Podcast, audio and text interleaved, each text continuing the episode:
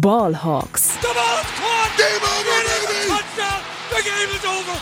They are going nuts at Century League. Hey und herzlich willkommen zum offiziellen Podcast der German Seahawkers. Heute mit Max und Tobias.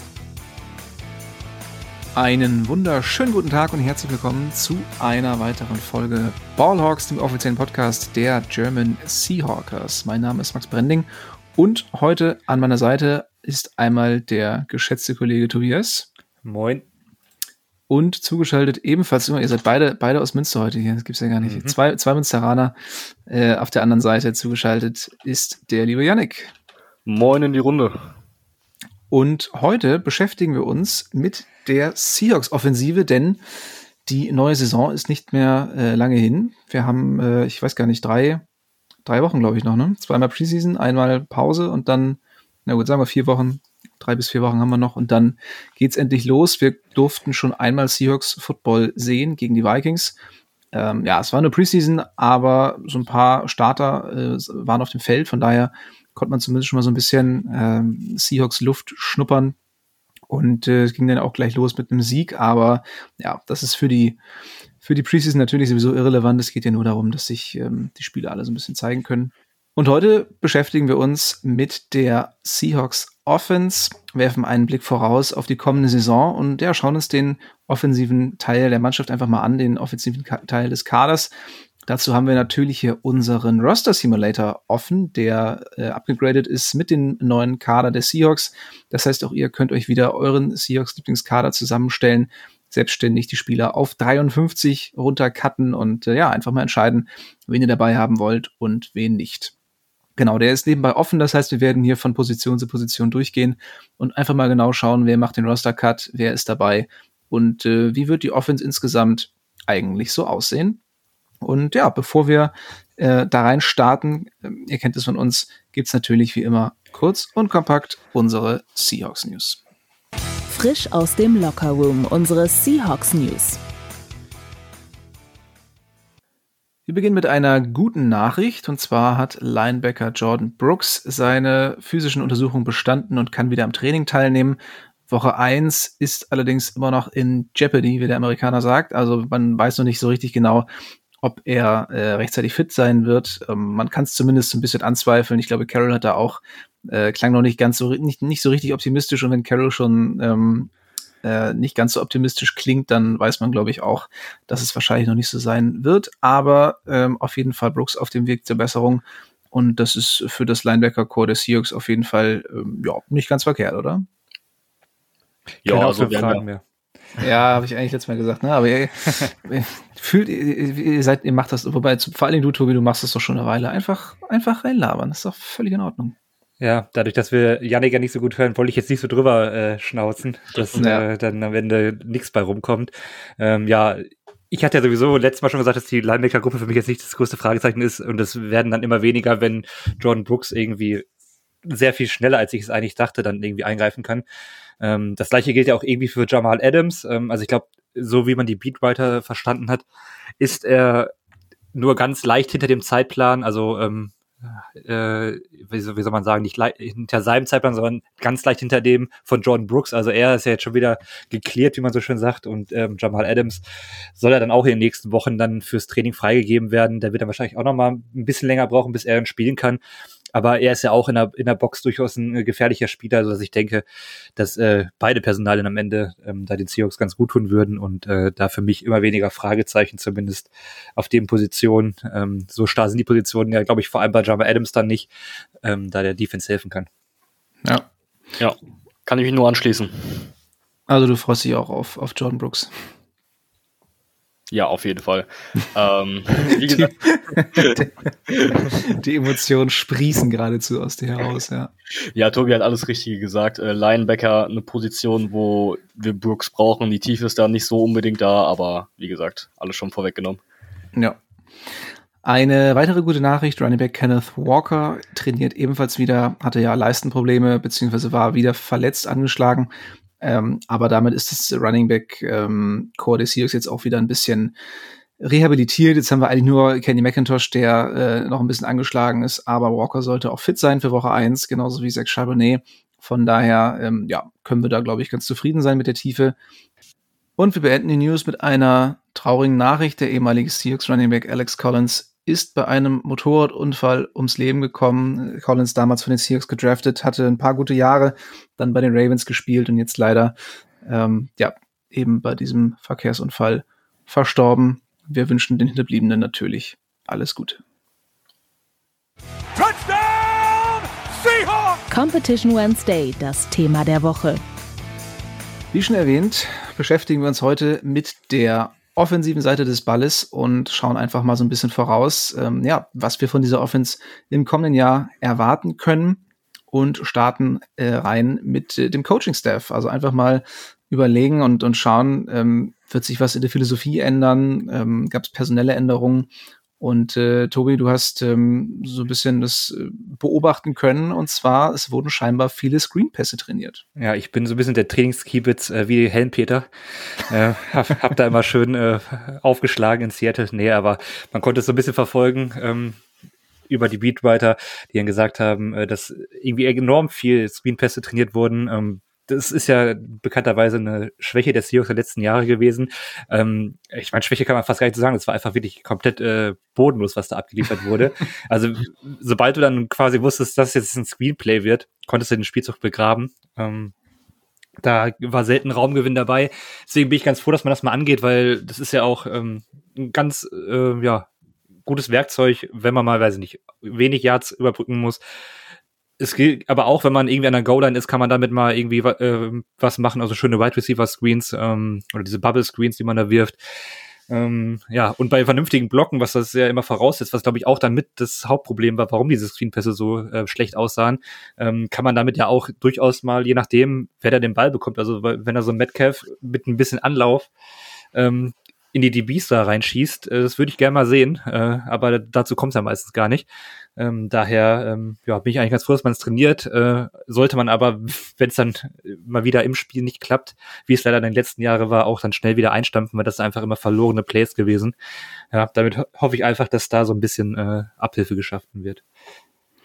Ja, auf jeden Fall. Das war, das war alles andere als schön. Du hast Metcalf angesprochen. Ich finde auch Titan Screens sind, sind auch so eine Sache, die, ähm, die ich in der, L, in der NFL in letzter Zeit häufiger mal gesehen habe äh, die auch durchaus mal sehr, sehr effektiv sein können. Also gerade bei Noah Fant könnte ich mir das gut vorstellen, der eine gewisse Athletik mitbringt, ähm, der, der aber trotzdem sehr physisch ist. Ich, ich glaube, äh, der hätte auf jeden Fall diese, diese gute Kombination aus, aus Speed und Masse, ähm, um da, um da für ordentlich Schaden zu sorgen.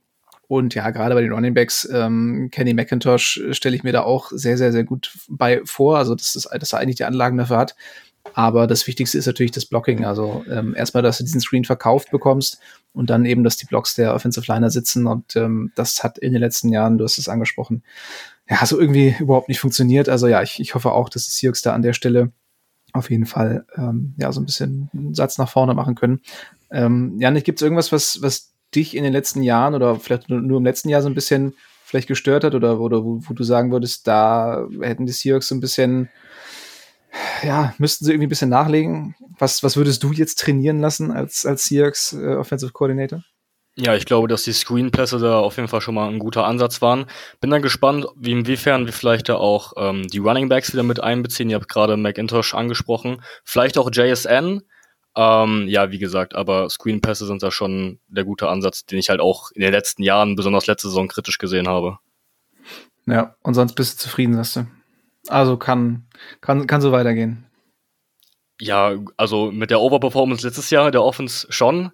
Ähm, gibt natürlich immer Nuancen, aber ähm, ja, insgesamt, äh, wir kommen ja gleich auf die Offense zu sprechen und dann können wir ja genauer ins Detail gehen, wenn wir die einzelnen Positionen durchgehen. Ja, ja ich dachte nur gerade, weil wir, weil wir so ein bisschen über, über so eine Grundphilosophie sprechen, ähm, ich glaube, dass dadurch, dass man jetzt mit, mit Jackson Smith und Jigba so einen, so einen ja, quirligen ähm, Speedy, ja gut, Speedy nicht im Sinne von äh, Langgeschwindigkeit, aber einen sehr flinken Receiver eben hat, der, der auch immer in der Lage ist, freie Räume zu finden. Ich glaube, der kann der Offense eben nochmal so ein, so ein neues, ähm, auf, auf so ein neues Level heben. Ähm, ähnlich wie, wie Lockett, nur dass man da jetzt eben so ein bisschen zwei von hat und Lockett dann vielleicht auch wieder mehr Outside spielt. Ähm, mhm. JSN dann tatsächlich im Slot, äh, ja, so eine absolute ähm, Matchup-Waffe wird gegen, gegen gegnerische äh, ja, Linebacker oder, oder Slot-Corner, je nachdem, wie die Aufstellungen dann aussehen. Also da bin ich auch sehr gespannt drauf, tatsächlich, wie dann ähm, die, die Aufstellung der Seahawks aussehen. Und ähm, ja, wahrscheinlich dann auch mehr 11 Personal, oder? Ja, auf jeden Fall. Also wir sind deutlich flexibler. Ich denke auch, wenn wir Metcalf, Lockett und JSN haben, dann, wie du schon sagst, mit drei Receiver-Sets spielen werden. Und äh, JSN ist ja schon eher so der klassische Slot-Receiver, der ja ein unfassbares Route-Running-Talent hat. Und Lockett kannst du ja sowieso rumschieben, wie du möchtest. Metcalf da so als diese physische Option. Also ja, es wird wahrscheinlich äh, Pass-Heavy. Musst du halt auch machen, wenn du dieses Trio hast. Aber ähm, ja, also ich glaube, wir haben eine ausgeglichene Offense, auch wenn wir gleich ins Backfield schauen. Äh, ich bin da eigentlich so, was da nominal, wenn wir uns da die Namen angucken, sehr zufrieden. Ja. Tobi, was wäre so deine bevorzugte, ähm, ich sag mal, Grundaufstellung auf offensiver Seite? Ich meine, theoretisch könnte man ja auch äh, mehrere Running Backs aufstellen mit, mit einem Receiving Back, mit einem, ähm, mit einem Macintosh und dann vielleicht äh, Charbonnet als, als physischeren Back. Also die Seahawks haben ja wirklich gerade diese Saison irgendwie gefühlt nochmal drei, vier Möglichkeiten dazu bekommen. Ja, also wenn du mich fragst, dann fragst du eigentlich immer denjenigen, der am liebsten einfach immer nur Receiver auf dem Platz hat. Also, Seahawks Air Raid. ja, also vielleicht eher so eine Spread Formation mit, mit vier Receivern. Das wäre dann, wäre dann das, was ich bevorzugen würde. Aber klar, du hast es angesprochen und es, es sind natürlich denkbare Sachen. Ich ähm, tue mich also ein bisschen schwer mit, dass wir, weiß nicht, zum Beispiel mal eine kreative äh, Formation sehen werden mit zwei Running Backs oder sowas. Weil da kann man ziemlich schöne Dinge mitmachen, aber da fehlt mir irgendwie die Fantasie, dass das wirklich mal umgesetzt wird. Äh, das hat man in den letzten Jahren jetzt auch nicht gesehen. Ich glaube, da wird man einfach bei dieser ganz ähm, einfachen Rotation auf Running Back bleiben, je nach Spielsituation. Und äh, ja, dann weiß ich nicht. Ich glaube, da ist die Kreativität dann schon ausgeschöpft bei uns leider. Ja, das kann sehr gut sein. Aber ich glaube, ich, ich meine, die Seahawks waren in der letzten Saison relativ weit oben, was 12 Personal angeht. Ich glaube, das wird diese Saison allein durch die neue Qualität auf Wide Receiver tatsächlich ein bisschen weniger werden. Denke ich auch, ja. Ja. Dann kommen wir mal zu den Spielern selbst und beginnen natürlich auf der Quarterback-Position. Und ähm, ja, ich ähm, weiß nicht, ob man da jetzt groß drüber reden muss. Ähm, Yannick, hast du da vielleicht eine Überraschung für uns? Äh, nee, natürlich nicht. Im Gegensatz zur Vorsaison haben wir da natürlich eine klare Antwort. Geno Smith wird starten. Das sieht man auch an der Häufigkeit, wie viele Snaps Drew Lockett in, im Training Camp bekommen hat. Ähm, Gino ist der klare Starter, hat sich diesen Posten natürlich auch durch die Vorsaison verdient. Und ähm, wir dürfen gespannt sein, ob Gino seine Form halten kann. Er hat ja diese absolute Überraschungssaison gespielt. Ich bin da relativ guter Dinge ähm, weil Gino nicht nur irgendwie mal einen Run hatte, wo er gegen Druck gut aussah, wo er da Big Plays mit seinem krassen Armtalent rausgehauen hat, sondern er hat auch überraschenderweise viel aus einer ruhigen, sauberen Pocket gut verteilt und ähm, wir können es natürlich nicht hundertprozentig wissen, ob das jetzt nur ein One-Season-Wonder war. Ich bin aber dennoch guter Dinge. Vor allem Gino Smith hat nicht ohne Grund ähm, die Liga in Completion Percentage angeführt. Also wir dürfen gespannt sein. Was sagt ihr? Ja, ich glaube, ich, ich, ich, also wie gesagt, da ist relativ, relativ langweilig dieses Jahr. Ähm, ja. Haben wir auch in der letzten Folge schon angesprochen. Also Gino, ja, ganz klare Eins, ähm, Joe Lock ganz klare Zwei. Da hinten haben wir noch einen, einen Holton Ayers, der jetzt irgendwie so einen ganz wilden Touchdown-Wurf im Preseason-Spiel hatte, aber ähm, das, ja, also der wird seinen, seinen Platz irgendwie im Practice Squad bekommen vielleicht, aber die beiden sind ähm, eingeloggt. Glückwunsch. Entschuldigung. Entschuldigung. ja, also ich denke, wir können, ähm, wir können zu den Wide, Wide Receivers kommen. Äh, oder Tobi, möchtest du noch ein Two-Lock-Statement ähm, folgen lassen? Eigentlich nicht. Ich habe ja letztes Jahr ähm, die Werbetrommel eher für Drew Lock, weil ich auch, äh, weil wir damals in der Situation waren, dass man irgendwie dieses äh, ja eigentlich ein Brückenjahr hat, bevor man dann einen Quarterback pickt. Das war ja damals die Ausgangssituation. Und dann hätte ich, hätte ich ja lieber Drew Lock gesehen, weil der jünger ist und man nicht mehr da noch ein bisschen mehr Entwicklungspotenzial ähm, ja, erhofft hatte. Und ja, dann hat Gino diese Saison gespielt und gezeigt, dass er mit, wie alt ist er? Anfang 30, auch noch eine ganz schöne Entwicklung machen kann, äh, nach, weiß nicht, sieben, acht Jahren in der Liga, was dann, ja, wohl die Story der Saison war und äh, auch nicht ähm, so auszudenken. Deswegen äh, ist es dieses Jahr sehr langweilig. Trulok ist anscheinend ein solider Backup. Also was man so teilweise sieht im, im Training Camp ist natürlich auch mal mit Vorsicht zu genießen. Aber da sind einige gute Würfe bei. Ob das dann im NFL-Spiel so klappen wird, ist dann auch mal fraglich. Aber ich glaube, ähm, ja, hoffen wir es nicht, dass Gino sich verletzt, aber sollte es mal passieren, vielleicht kann man mit Locker wirklich mal ein, zwei, drei Spiele überbrücken, wie damals mit Gino. Und ähm, ja, also, aber ansonsten, ja, sind wir gesettelt und ich hoffe, dass äh, Gino immerhin das äh, Niveau der ähm, ersten Wochen vielleicht wieder aufrufen kann. Denn so leichter Einbruch war ja im letzten Jahr ähm, aus diversen Gründen. Äh, die werden wir auch später noch ein bisschen besprechen. Aber ich glaube, da sind wir erstmal ganz gut gewappnet, vor allem mit den Skill-Position-Playern, die wir so haben, ähm, die ihn dann unterstützen werden. Ja, perfekter Übergang zu den Wide Receivern. Und ähm, ja, Yannick, wie viele Wide Receiver glaubst du, nehmen die Seahawks mit und äh, fang gleich gerne mal an. Also, ich, wie gesagt, ich habe hier diesen Roster Simulator offen. Habt, habt ihr den auch auf? Ja. Ja. Perfekt. Dann ähm, ja, führ uns gerne mal durch. Yannick, du darfst gerne anfangen. Welche Wide Receiver nimmst du mit und wie viele sind es am Ende? Ja, also natürlich haben wir erstmal die drei klassischen Namen, über die wir relativ wenig reden müssen. Das sind einmal Metcalf, Lockett und äh, JSN.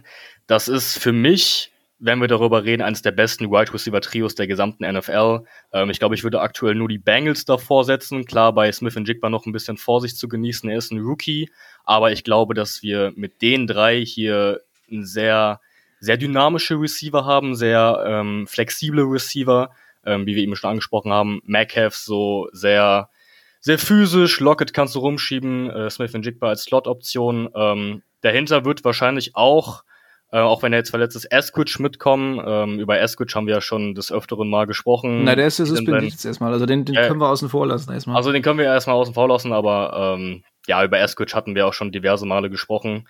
Dass es bis jetzt noch nicht so das Wahre war, äh, auf und neben dem Platz. Da würde ich kurz reingrätschen äh, wollen. Ähm, irgendwie kurz zur Erklärung halt. Also Eskridge wurde ja für sechs Spiele suspendiert und die Seahawks müssen dafür halt keinen Rosterplatz opfern. Ähm, nach den sechs Wochen kann er dann wieder in, ins Roster genommen werden. Da muss dann ein anderer raus, wenn sie es machen. Ähm, genauso gilt es für die Injured Reserve zum Beispiel. Ähm, deswegen äh, müssen wir ihn jetzt nicht beachten, können wir quasi mehr Spieler im Stand jetzt mitnehmen.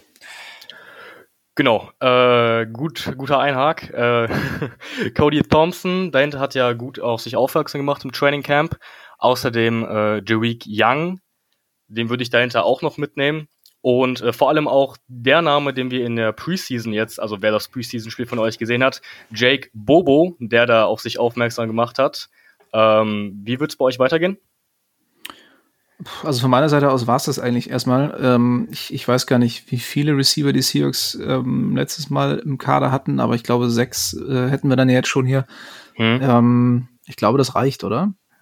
Ja, ich habe halt Matt Landers noch mit drin, aber da kann man auch ganz ehrlich sagen, das ist halt äh, beliebig austauschbar, ob man dann da vielleicht nochmal einen, einen Spieler in der Defense mit mehr reinnimmt oder mehr einen Offense-Liner oder sowas. Ja. Ähm, den habe ich doch jetzt mit reingenommen, wenn man zumindest mal seinen Namen ein bisschen gelesen hat, aber das ist halt Wide Receiver 7, der wird halt in Special Teams höchstens mal das Feld sehen. Äh, ich glaube, das ist auch, da müssen wir uns nicht lange aufhalten. Ja. Ja, also vielleicht zu Jake Bobo noch mal kurz. Wir hatten, wir hatten ihn letzte Woche auch schon kurz angesprochen. Ähm, Undrafted Free Agent von, äh, von der UCLA hat wenig, also hat, es ist ein bisschen, ist ein bisschen limitiert, was die körperlichen Voraussetzungen angeht. Hat äh, ziemlich langsam getestet, ist auch wirklich nicht der, der schnellste Receiver, aber macht das Ganze irgendwie wett durch, durch ein gutes Stellungsspiel, durch, ähm, ja, einfach eine gewisse Spielintelligenz. Und das hat er jetzt eben auch in der Preseason unter Beweis stellen dürfen, hat drei Bälle gefangen für 55 Yards und einen Touchdown. Und ähm, ja, ist auch relativ prominent auch schon auf den Social Media Seiten ähm, in Erscheinung getreten und äh, kriegt gerade so ein bisschen Hype auch von den von den 12s auf, auf Social Media ab. Also äh, wir nehmen den Hype mal so ein bisschen mit, würde ich sagen. Ich, ich hätte ihn jetzt auch hier in meiner äh, in meinem aktuellen Kader ähm, Tobi, wie sieht's bei dir aus? Würdest, hast du auch ein, ein Herz für Bobo? Ja, auf jeden Fall. Ich hatte ja schon öfter jetzt gesagt, dass äh, und mich hier ausgesprochen, quasi öffentlich, dass äh, ich da ähm, angetan bin, ein bisschen ein Fan auch. Und wenn ich mir den im Roster-Simulator auch die anderen Spiele angucke, die dann da noch sind, ähm, ja, dann nehme ich lieber den Undrafted Free Agent, frisches Blut, äh, der zumindest jetzt in der Preseason mal ein bisschen was zeigt, nämlich den mit, nehm, gib ihm die Chance, bevor ich da ja einen der äh, anderen Receiver, die aktuell komplett unter Ferner liefen, laufen, äh, dann mitnehme. Also Jake Bobo ist bei mir auf jeden Fall auch mit dem Roster. Ja. Kate Johnson könnte man vielleicht noch drüber nachdenken, der ähm, letztes Jahr so, so ein bisschen so ein bisschen Hype auch kurz bekommen hatte ähm, von den äh, war das South Dakota Jackrabbits? Ist das South Dakota oder? Ähm, ich, ja, ich glaube schon. Ja, auf jeden Fall, auf jeden Fall Jack Rabbits, mhm. das weiß ich noch. Ähm, nee, genau, mhm. damals Woher auch. weiß das denn? War ein gewisser jemand da, wo sehr die Werbetrommel gerührt hat. Christian Lohrles Grüßen, ja, genau. ähm, nee, also der hat letztes Jahr eben auch ein bisschen äh, Hype bekommen, weil viele nicht damit gerechnet haben, dass er undrafted geht. Die Seahawks haben ihn sich dann sichern können. Aber auch der, ähm, ja, hat dann äh, nicht so richtig auf, auf sich aufmerksam machen können. Äh, auch jetzt im Camp habe ich noch nicht besonders viel von ihm gehört. Also der muss sich auf jeden Fall noch mal ein bisschen anstrengen. Vielleicht jetzt in den verbliebenen zwei Preseason-Spielen noch mal richtig Gas geben, um äh, irgendwie noch einen Roster-Spot zu sichern. Aber ich denke mal, Stand jetzt ist er wohl eher äh, draußen. Gut, dann äh, würde ich sagen, gehen wir weiter zu den Running Backs und schauen da mal, wer uns hier zur Verfügung steht. Da haben wir natürlich Kenneth Walker, Zach Charbonnet, DJ Dallas, Kenny McIntosh. Jetzt steht hier der Vorname nicht. S. Thompson Jr. Richtig peinlich. Ähm, Wayne, oh Gott. Ta Ta Taula Papa, ja klar. Und Brian, Brian Koback. Äh, ja, Tobi, wen würdest du denn davon mitnehmen? Und jetzt nicht Leute einfach rauslassen, nur weil du ihren Namen nicht aussprechen kannst. Ja, total langweilig wird's da auch wieder, aus meiner Sicht zumindest. Also ich würde vier Runningbacks mitnehmen. Das ist, glaube ich, die Größe, die die Seahawks auch die letzten Jahre immer mitgenommen haben.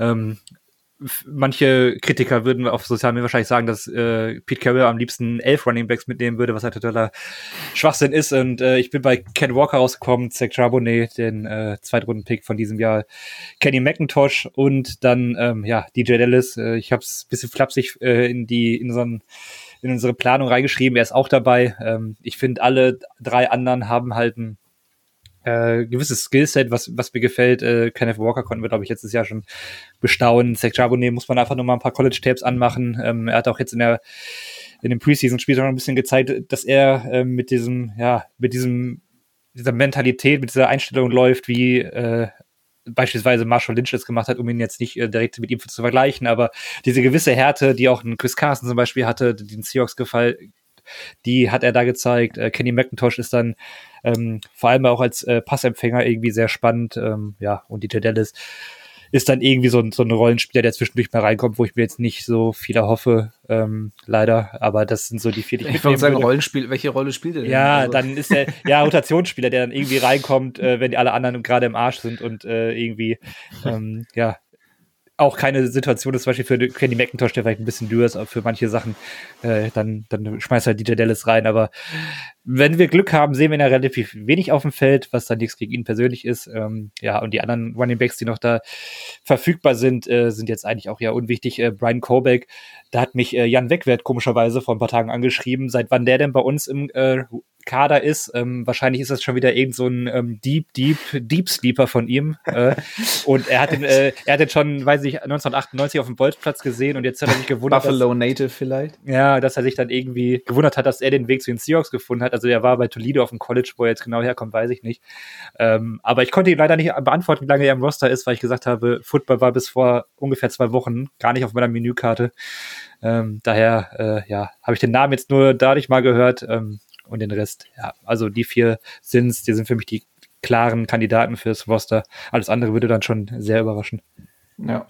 Man könnte hier noch kurz über Nick Belor reden, der ist allerdings als Linebacker gelistet, hat aber die letzten Jahre bei den Seahawks ja auch immer ja. wieder Fullback gespielt. Ähm, ja, der wird ja sicherlich auch den einen oder anderen Snap noch in der Offensive sehen. Äh, ich habe mir immer seinen Vertrag angeguckt, habe ich völlig vergessen, dass der so unglaublich überbezahlt wird. Ähm, der hat dieses Jahr einfach eine Base Salary von 2,25 Millionen ähm, und ein Capit von vier, also vier Millionen Capit dieses Jahr. Ähm, nee, Quatsch, nächstes Jahr. Nächstes Jahr vier Millionen Capit, dieses Jahr 2,6. Also das ist schon, ja, happig. Ähm, Yannick, du hast wahrscheinlich auch keine große Überraschung jetzt hier noch auf Running Back. Nö, ich würde auch voll mitgehen. Ähm, wir können vielleicht ein bisschen über den Charbonnet-Pick generell reden, die wir natürlich auch kritisiert haben oder den man kritisieren kann. Ich glaube, der Plan ist aber trotzdem relativ eindeutig. Ähm, Walker sollte ein bisschen entlastet werden. Walker so als Early Downback und dann Charbonnet. Ich glaube, äh, Tobi ist da ein größerer Fan als ich gewesen pre-Draft und Charbonnet halt so als physischer äh, Running Back für, vor allem als Red Zone Waffe, ne? Äh, DJ Dallas stimme ich zu, der ist dann halt auch irgendwie so dabei. Und bei Macintosh bin ich sehr, sehr gespannt. Ähm, interessantes Tape gehabt und halt eher so als halt auch irgendwie in einer Receiving-Rolle, ne? Und wir hatten vorhin die Screens angesprochen, ob wir ihn da mehr einbinden, aber vor allem natürlich hier Kenneth Walker und Zach Charbonnet.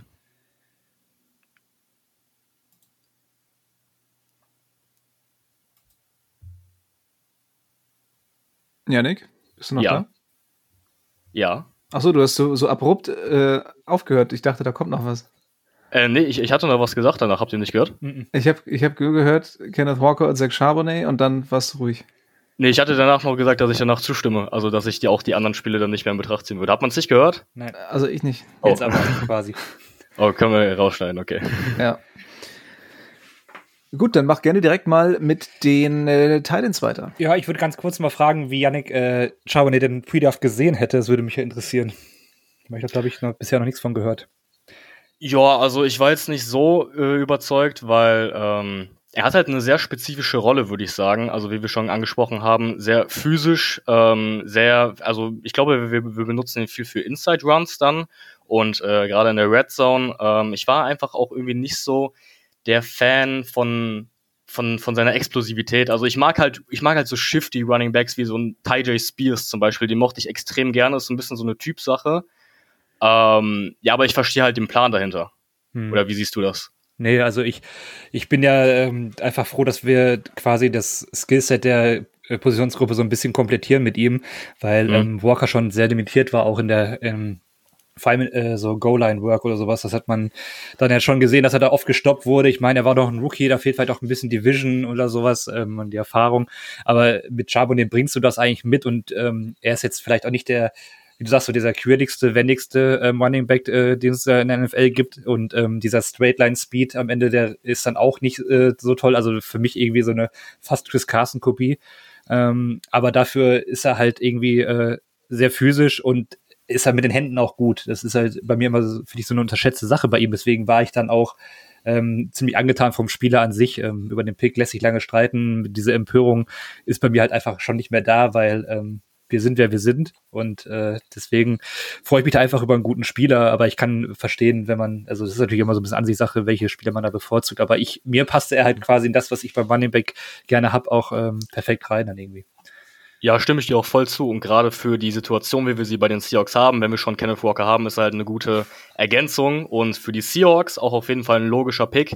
Eine Pre-Draft ähm, wusste ich halt noch nicht, dass er bei den Seahawks landet. Deswegen äh, war ich da halt einfach nicht ganz so hoch. Ja, wenn er dann äh, bei uns landet, dann geht er natürlich erstmal eine Runde nach oben mindestens. Ja, Das ist ja natürlich. völlig klar. Future Klar. Hall of Famer.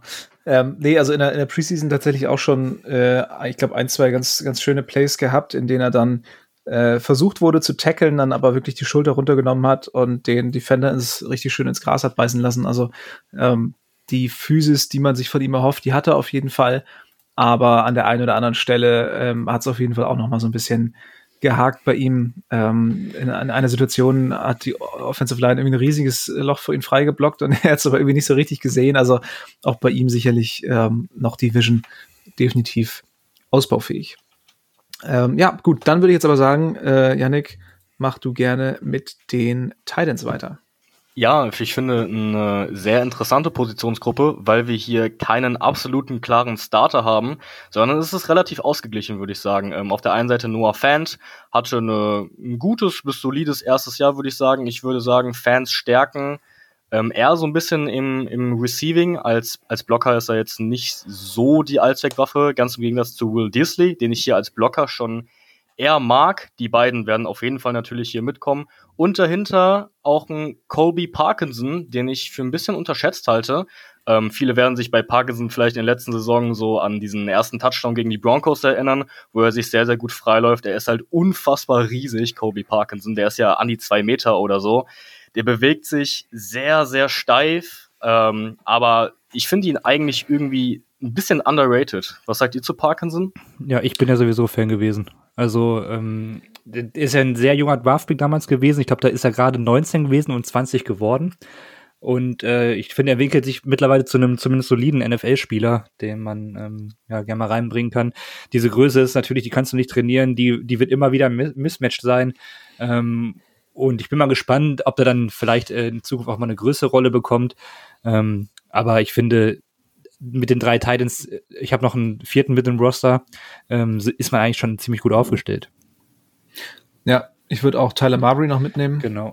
Der haben wir auch letzte Woche drüber gesprochen mit Henrik zusammen, der im ersten inoffiziellen äh, Depth Chart ja sogar vor Kobe Parkinson sich eingeordnet hat. Aber ja, das ist natürlich erstmal vorläufig, da kann noch viel passieren jetzt im Laufe des Training Camps. Ähm, ja, ich, für mich ist, ist Parkinson halt auch, ne, hat natürlich den großen Vorteil dieser Matchup-Waffe in der, in der Endzone. Ansonsten ähm, hier und da eine gewisse Geschwindigkeit aufblitzen lassen ähm, bei, bei Titan Bootlegs. Aber ja, ne, mehr jetzt eben auch nicht. Also es ist, er ist okay, er ist solide, aber wenn die Seahawks jetzt nicht so breit aufgestellt wären, würde mir Parkinson jetzt nicht irgendwie reichen als Nummer eins oder Nummer zwei Talent. Also so in dieser Kombination mit den anderen beiden geht's auf jeden Fall aber ich bin da jetzt nicht unglaublich euphorisch. Ich bin wieder unglaublich überrascht gerade, wenn ich mir ähm, Größe und Gewicht der Titans mal angucke. Dann ist irgendwie, also Disley und Fan sind beide 1,93 und haben 113 bei Noah Fan und 120 Kilo bei Will Disley.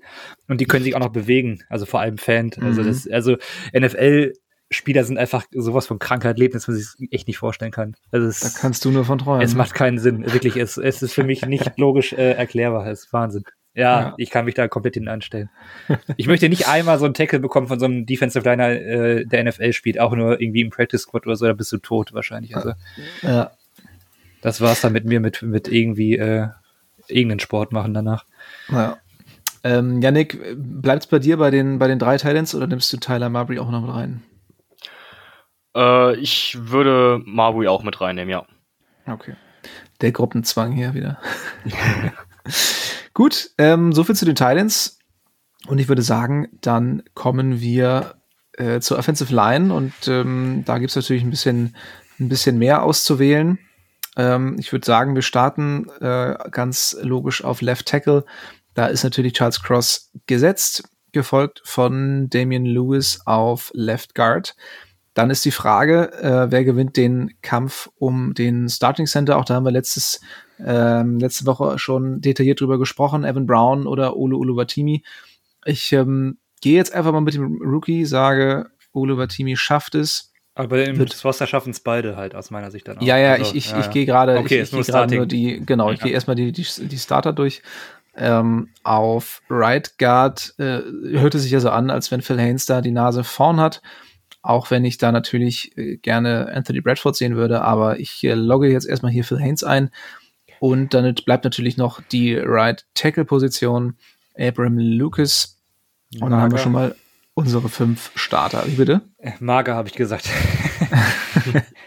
ja, Abram Lucas wäre sich für so ein, für sowas interessiert. Er hatte ein paar sehr zweifelhafte Tweets äh, über die letzten Monate wohl gelassen. Es ist irgendwie so ein bisschen publik geworden oder Thema bei Twitter geworden. Es ist im Endeffekt, weiß ich nicht, ob man es groß thematisieren sollte, aber ähm, ja. Also ich habe schon Schlimmeres von NFL-Spielern gelesen. Ich habe also. Schlimmeres äh, gelesen, auf jeden Fall. Äh, kleinreden sollte man manche Sachen dann auch wieder nicht, aber es ist halt im Endeffekt dann auch nur eine Randerscheinung.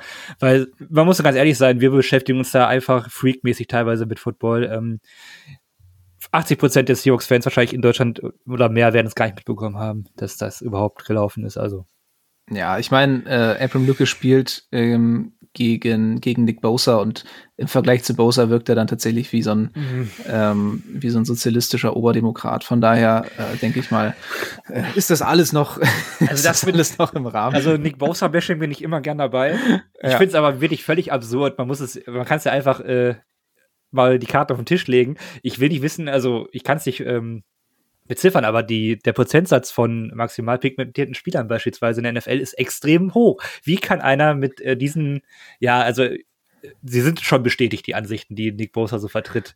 Ja. Wahrscheinlich, ne? Also, wie geht das zusammen? Ich verstehe es halt einfach überhaupt nicht. Dann sind es ja deine Teamkollegen, wahrscheinlich freut er sich mit denen auch noch und äh, privat denkt er dann, also ich meine, vielleicht ist das ähm, Business, äh, und das andere privat, aber es ist schon, ist schon absurd irgendwie. Ja. Äh. Nee, muss man, muss man nicht verstehen. Also ähm, am Wochenende noch ähm, mit den Jungs in den Armen liegen und unter der Woche wirft er sich dann die Kutte über. Aber gut. Ähm, aber äh, ich meine, ich meine, es wird ja immer gesagt, das war bei Fußball früher auch so. Wir hatten dann auch viele Nationalitäten. Das ist ja eigentlich äh, dann auch prägend für, ähm, für, für jeden Menschen. dass dass das ja, also für mich ist es sowieso vorausgesetzt. Äh, aber dadurch, dass er ja dann auch im College gespielt hat, also wie kommen solche Leute, die dann in so einem Umfeld sind, dann zu solchen Ansichten? Das ist dann eigentlich ja noch schlimmer. Also, ja, aber Nick Bosa spielt ja auch bei einem halt komischen Verein oder so. Franchise. Da fängt halt nämlich die ganze Kacke schon an. Die sagen, sie sind aus San Francisco und spielen in Santa Clara. Ja, ja, und so weiter. Ich meine, Janik, Janik, du studierst ja Politikwissenschaften, du wirst uns da jetzt sicherlich einiges drüber erzählen können. Ich hoffe doch. Also Ja, Sozialisation und so, ne? wie, wie passiert sowas? Wie rutscht ein Mensch äh, in solche Denkmuster ab? Ja, das ist ein Thema, darüber kannst du eine ganze Vorlesung halten. ähm, ich glaube, das ist für die Hörer nicht so interessant. Bei Lukas, um das abzuschließen, muss man ja auch sagen, ähm, ganz so radikal wie bei dem einen oder anderen NFL-Spieler war es dann letztendlich nicht. Es ist zweifelhaft. Wen es interessiert, ähm, ist, glaube ich, einfach bei Twitter zu finden. Ähm, ist auf jeden Fall die eine oder andere Aussage dabei, die man kritisieren kann. Das allzu große Fass ähm, wird da jetzt, glaube ich, nicht aufgemacht. Ähm, ja, Ich denke auch. Ähm, ja, machen wir weiter mit dem Kader. Ich war ja noch gar nicht fertig hier. Ähm, Entschuldigung. So, Evan Brown wird auf jeden Fall auch den Cut schaffen, genauso wie Jake Curran und Anthony Bradford. So, jetzt haben wir hier acht Spieler in der Offensive Line. Das ähm, ist, ähm, ich weiß gar nicht, äh, wie viele, wie viele Spieler kommen normalerweise mit. Neun bis zehn würde ich vielleicht so tippen. Ich glaube, acht ist jetzt nicht völlig verkehrt, aber ich bin jetzt bei neun. Mhm. Aber manchmal auch zehn ist halt eine Position, geht auch mal schnell viel kaputt, ne? Ja, das stimmt wohl. Also Joey Hunt würde ich wirklich ungern mitnehmen. Nein. Andererseits höre ich aber auch so ein bisschen raus aus dem Camp, dass Stone Forsyth sich langsam so ein bisschen äh, ins Aus spielt, beziehungsweise keinen, keine wirkliche Progressions zeigt. Ähm, von daher weiß ich nicht, ob der dieses Jahr den Cut schafft. Ähm, die anderen Namen sind mir bis jetzt auch noch nicht besonders äh, positiv aufgefallen. Ähm, sind auch zum Teil eben erst ein Jahr dabei. Greg Island, Jalen McKenzie, Liam Ryan. Von daher, ich ähm, beiß in den sauren Apfel und sage, Joey Hunt schafft tatsächlich nochmal Wow. den Cut. Ja, es, es tut mir leid, ich will das ja eigentlich auch nicht.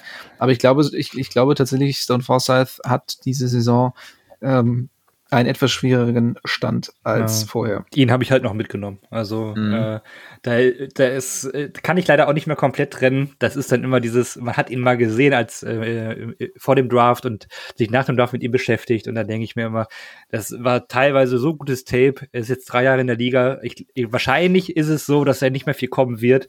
Aber ich wette dann lieber noch mal auf ihn, bevor ich dann Joey Hunt, den ich in der NFL halt schon einige Male auf der Center-Position überrannt gesehen habe. Ähm, Ja. Dann nehme ich lieber das und vor allem äh, auf einer Position wie Tackle. Ich meine, wir sind da jetzt exzellent besetzt aktuell, aber ähm, ja, so ein äh, Swing Tackle hat ja auch beides gespielt auf dem College. Ähm, nehme ich lieber Forsyth mit, als äh, da Joey Hunt nochmal mitzuschleppen. Ja. Nee, absolut fair, auf jeden Fall. Ähm, ich dachte mir halt, dadurch, dass man mit Phil Haynes jemanden hat, der, der glaube ich auch schon beides gespielt hat und Jack Curran ja auch relativ flexibel ist, äh, hat man dann auch die, die Tackle-Position so ein bisschen abgedeckt in der Tiefe und bei Joey Hunt weißt du halt einfach, ne, das ist mittlerweile ein, gestandener NFL-Veteran, der hat einen nie so richtig begeistert, aber er hat zumindest so viel Leistung gezeigt, dass er, dass er sich immer wieder in der Liga halten konnte. Und Stone Forsyth, ähm, ja, hat eigentlich bis jetzt kaum äh, Starter-Snaps irgendwie bekommen und ähm, entwickelt sich eben nicht so, wie man sich das vielleicht erhofft hatte. War auch nur ein Siebtrunden-Pick, ne, muss man ja auch mal dazu sagen. Janik, hast du noch irgendwelche Überraschungen äh, dabei? Ähm, hast du Forsyth drin oder ähm, Joey Hunt oder sogar beide?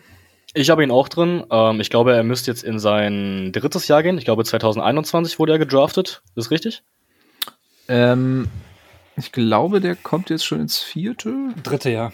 dritte Dritte. erst. Okay. Ja, genau. Ich habe ihn auch noch drin. Ähm, Würde ihm da auch noch die Chance geben äh, auf Left Tackle. Ich bin einfach in dieser Offensive Line mega gespannt auf die Interior Offensive Line. Könnte man ja noch ein bisschen so als Baustelle verbuchen, äh, weil wir da auch noch die größten Fragezeichen haben. Ne? Äh, wir haben jetzt zwei Rookies mit Bradford und Oliver Timi. Ich weiß nicht ganz, wie es euch geht. Wenn ich College-Spieler scoute, dann ist mein Endgegner immer Interior Offensive Lineman, weil Ja. gerade Guard und Center, da gibt es so viele Nuancen, auf die man achten muss. Ich habe mir da schon ein bisschen was von wirklichen Scouting-Experten angeschaut. Ähm, das ist teilweise so tricky, wie du da die Handposition beobachten musst und ich selber habe nie Offensive Lineman gespielt, weil ich dafür im Leben nicht die Masse habe. Also es ist immer ein bisschen tricky, äh, Offensive Lineman, gerade wenn sie Rookies sind und du sie in der NFL noch nie gesehen hast, zu bewerten. Aber ich bin auch extrem gespannt. Ne? Evan Brown kannst du ja, glaube ich, auch ein bisschen rumschieben. Also der hat ja bei den Lions sowohl Guard als auch Center gespielt. Ähm, bin da sehr gespannt. Ja. Nee, also das versuche ich gar nicht erst. Ähm, ich scoute sowieso nur Spieler, die für meinen Fantasy Rookie Draft relevant sind. Solange ich Offensive Liner nicht in Fantasy ausstellen kann. Äh, äh, solange, solange du mir zuschustern kannst, scouten wir die ganze Kacke und ich moderiere einen weg, ist das, so. für, dich, ist das für dich alles immer super. Ich muss ja. gerade daran denken, dass ich ein paar, dass ich mal so ein bisschen, ähm, aber nur äh, im Scrimmage und im Training Left Tackle gespielt habe, was eigentlich ganz witzig war. Äh, oder auch schon mal Nose Tackle, was dann nicht so witzig war für mich. Aber das nur am Rand. du als Nose Tackle, ja, das, ja, das war Personalmangel. Also. Ja. Äh, ja, damit wären wir mit den äh, verschiedenen Positions Positionsgruppen durch und äh, können jetzt vielleicht mal ein kleines Fazit ziehen. Janik, fang, fang du gerne an. Was erwartest du von der Seahawks Offense? Ähm, an welchen Stellen wird es deiner Meinung nach hapern? Was wird direkt laufen wie geschmiert? Was sind so deine Erwartungen? Ja, also der Vorteil, den wir letztes Jahr hatten, ist, dass wir ja quasi gar keine Erwartungen haben durch dieses große Fragezeichen auf Quarterback. Dieses Jahr müssen wir sagen, dass durch die Verbesserungen, die wir hier definitiv haben, also ich würde sagen, diese Offense ist besser als 2022, gerade durch diese starken Playmaker, ist auch natürlich eine gewisse Erwartungshaltung da. Ne? Ähm, es herrscht jetzt dieses Jahr auch Druck auf Gino. Er muss seine Form bestätigen. Und er hat auch quasi keine Ausreden. Ne? Die Offensive Line sollte ich würde sagen, mindestens okay sein mit zwei jungen Tackles, die noch äh, Platz haben, sich zu entwickeln. Außerdem diese Wide Receiver Gruppe, also ich habe es vorhin schon gesagt, für mich ist das Wide Receiver Trio das zweitbeste der NFL. Ich weiß nicht, wie ihr es seht. Ähm, diese Offense, ich würde schon sagen, Borderline Top 10 sollte es sein. Und ähm, sie ist aber nicht ganz Sie ist nicht ganz ohne Bedenken. Klar, wenn Gino einen Schritt zurück macht, er ist der Quarterback dieser Offense, dann wird darunter die gesamte Spielphilosophie leiden. Und Interior Offensive Line hatten wir gerade angesprochen, könnte ein bisschen wackeln, wenn die Tackles vielleicht sich doch nicht ganz durchsetzen. Ähm, insgesamt würde ich da aber nicht zu viel schwarz malen. Ich bin guter Dinge, dass das eine der besten Offenses oder eine der besten Offenses in der ganzen Liga sein kann. Ähm, ja, ich bin da guter Dinge. Ja, Tobi, gibt's ähm, oder würdest du irgendwo krass widersprechen? Ähm, wenn nicht, äh, auf welchen Spieler oder welche Positionsgruppe freust du dich am meisten? Hm, äh, Receiver sowieso, ähm, Titan-Position habe ich jetzt keine großen äh, Gefühle, aber es ist halt eine solide Truppe. Ähm, die beiden Rookie-Tackles, glaube ich, machen im zweiten Jahr nochmal einen richtigen Sprung nach vorne. Ich, ich würde sogar so weit gehen, dass vielleicht äh, Lukas die bessere Rookie-Song hatte als Cross unterm Strich. Äh, man hat aber bei beiden irgendwie gemerkt, dass ähm, so gegen Ende der Saison, glaube ich, echt die Luft raus war. Im Vergleich zur College-Saison ist die NFL-Saison einfach deutlich länger. Ähm, da erwarte ich mir halt äh, eine viel bessere Anpassung. Ein bisschen, ähm, ja, wie Janne gesagt hat, tricky wird die äh, Interior-Line. Vielleicht auch vor allem die Center-Position, egal wer da jetzt ähm, starten wird, weil es ist halt ein neuer Center. Das sind halt ähm, dann Abläufe, die dann vielleicht auch mal nicht so sitzen oder vielleicht, vielleicht auch bei einem Rookie, auch wenn er sehr erfahren ist. Ähm, aber grundsätzlich ist das für mich eine Offense, äh, die eigentlich, ähm, wenn jetzt, also wie gesagt, das hängt ja auch am Quarterback, aber wenn die nicht, ähm, also die hat einen Floor für mich von einer Top 8, Top 10 Offense mindestens und ist eigentlich für mich prädestiniert, äh, mindestens eine Top 5 Offense in der NFL dieses Jahr zu sein. Und das Oha, ganz ohne Gehomere. Also das. Also äh, Top 10 ist für dich schon Floor, sagst du? Ja. Definitiv. Bist, also, okay. Ja. Weil für mich, ich, ich bin da, glaube ich, noch einen Tacken eher bei, bei Yannick, dass die, dass diese Gefahr dass Gino vielleicht doch nicht, nicht so ein One-Year-Wonder, das glaube ich nicht, aber dass er eben doch schon so ein bisschen regressiert, die ist, glaube ich, immer da und dann ist Top 10, glaube ich, ein bisschen hochgegriffen. Ähm, Gerade wenn diese beiden Rookie-Tackles vielleicht nicht diesen Schritt machen, weil man erwartet das irgendwie immer so, ne? Als, mhm. als würde das automatisch passieren wie bei Madden, so, ja, okay, äh, Jahr zwei, packen wir mal drei, vier Overall-Punkte drauf. Ähm, das kannst du natürlich nicht irgendwie, ist ja kein Automatismus, das muss ja mhm. irgendwie ähm, funktionieren. Aber ich finde, bei den beiden ist halt wenigstens begründet, dass es, dass es diesen Optimismus gibt. Äh, es gibt ja auch Tackles, die haben nichts gezeigt, dann wurde gesagt, ja, aber die sind jetzt ins zweite Jahr gekommen, aber die haben ja mhm. schon äh, gezeigt, was sie ähm, imstande sind und da ist ja nochmal für mich ein Entwicklungspotenzial. Also deswegen ja. ist es nicht ganz unbegründet. Mhm. Klar, äh, Gino ist der größte Hebel und wenn er am Ende da ähm, einbrechen sollte, dann äh, ist dieser Take von mir nächstes Jahr äh, bodenlos schlecht gewesen. Aber ähm, wird altern wie Milch. Ja, ja eben. und deswegen, nee. aber an sich ist das für mich, ähm, wenn das nur ansatzweise so läuft, also mindestens eine Top 8, Top 10 äh, Offense und ähm, mit äh, Potenzial auf jeden Fall eine Top 5 Offense zu werden. Alleine mit den Skill Positions, das ist für mich einfach, ähm, ja. ja. Gehe ich, geh ich aber auch mit. Ich würde sagen, Sky is the limit. Ähm, klar mit einigen Fragezeichen. Wir können zum Beispiel auch darüber sprechen. JSN kommt ja auch aus einer Verletzung in der College-Saison und er hat eben zwei sehr, sehr starke und etablierte Wide Receiver vor sich. Könnte man vielleicht Bedenken äußern, was, wenn er nicht so die Volume kriegt, wenn er nicht so ja, direkt das, reinkommt. Das kennt er ja aus dem College mit den starken. ja, okay, fair, also. fair, fair. Ähm, aber NFL ist natürlich auch nochmal ein anderes Level. Trotzdem äh, will ich da auch gar nicht zu viel negativ sehen. Ich bin da auch schon bei Tobi. Ähm, wenn Gino da anknüpft an seine Performance, dann sehe ich da eigentlich kein Szenario, wie das keine Top 10 Offense ist. Und ich bin ja auch das wirklich auch jetzt kein, äh, ich bin ja nicht bekannt dafür, besonders optimistische äh, Voraussagen zu machen, glaube ich. Also. Nee, das stimmt. auch vor allem, wenn Yannick sagt, er ist jetzt bei dir, dann bin ich ja auch bei dir, weil ich gesagt habe, ich bin bei Yannick. Also ähm, sind wir am Ende dann doch auf einer Linie. So einfach. Nee, also ich, ich, ich würde auch nochmal noch mal tatsächlich sagen, gerade die beiden äh, Tackles sind, glaube ich, extrem wichtig, mhm. dass dieser nächste Schritt passiert.